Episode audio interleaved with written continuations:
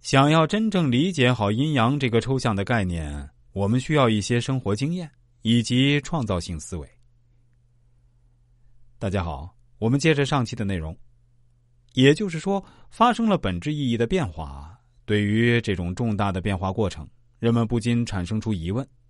阴阳能有这么大能耐，能够代表那无穷无尽的事物，能够模拟于事物那千变万化的状态，在代表事物和模拟事物变化的过程中，阴阳的代表性是以一种什么样的身份出现参与其中？当我们回过头来再重新审视阴阳的时候，就会发现。它是以两种相反的性质组合这种抽象性的对立统一形态，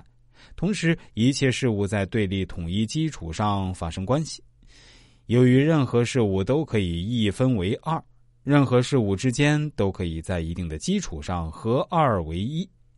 因此阴阳以阴的性质和阳的性质将一切事物分类划分，以阴与阳的对立描述事物一分为二的对立状态。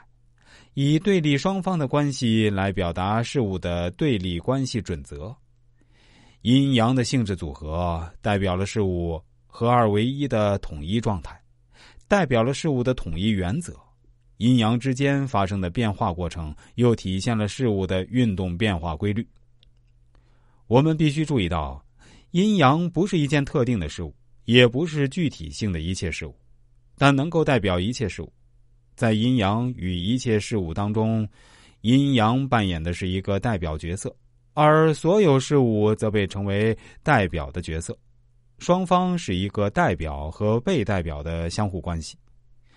站在阴阳方面的立场上看，它以两种个性化的性质组合形象，代表着一切事物，代表着一切事物的变化状态，代表着一切事物的基本原理和基本规律。而站在所有事物的立场上看，世界上的事物都一致选择阴阳来代表自己、象征自己，也就是说，一切事物都已经选定阴阳，当成为自己的代言人，当做自己的代表性形象。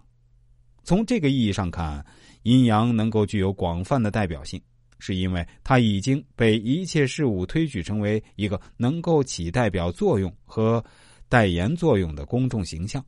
变成一切事物和事物变化的替代性化身。阴阳是一切事物的代表性形象，这是阴阳与一切事物之间的关系。